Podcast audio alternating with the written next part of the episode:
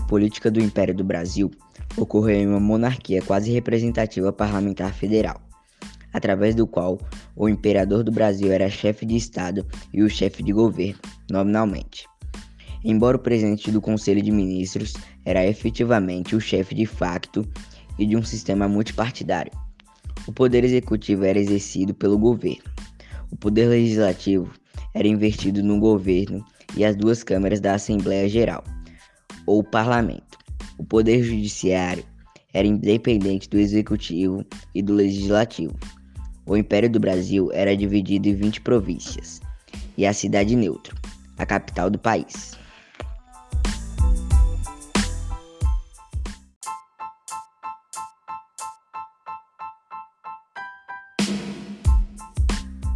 Forma de governo. Ao tornar-se independente de Portugal em 1822, a nação brasileira como um todo era na sua quase totalidade a favor da forma de governo monárquica. As razões para essa escolha política são diversas. Havia um verdadeiro temor por parte dos diversos grupos sociais da possibilidade de o Brasil sofrer o mesmo destino das colônias hispano-americanas, ou seja, caos político, social e econômico desmembramento territorial, golpes de Estado, ditaduras e caudilhos. Era necessária uma organização política que permitisse ao povo brasileiro não apenas desfrutar de liberdade, mas também que garantisse estabilidade ao país, conforme o liberalismo em voga.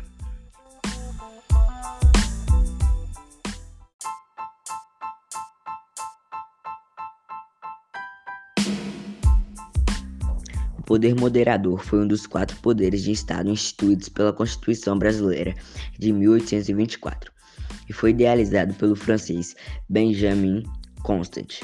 Da forma como foi concebido, situa-se hierarquicamente acima dos demais poderes do Estado. Esse poder era pessoal e privativo do imperador, assessorado por um conselho de Estado, Dom Pedro I, e mais tarde seu filho, Dom Pedro II era o detentor exclusivo e privativo, com a atribuição de nomear e demitir livremente os ministros de Estado, já como chefe do Poder Executivo, exercitando esse último poder através de seus ministros de Estado. Os mesmos a quem, como poder moderador, nomeava e demitia livremente. Ele também existia em Portugal até 1910, o ano da instauração da República nesse país.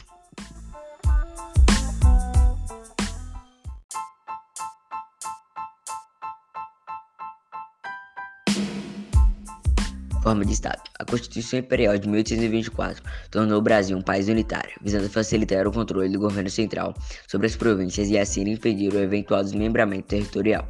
Contudo, tratava-se na realidade de um semi-unitarismo, pois havia assembleias municipais eleitas pela população com suas próprias prerrogativas.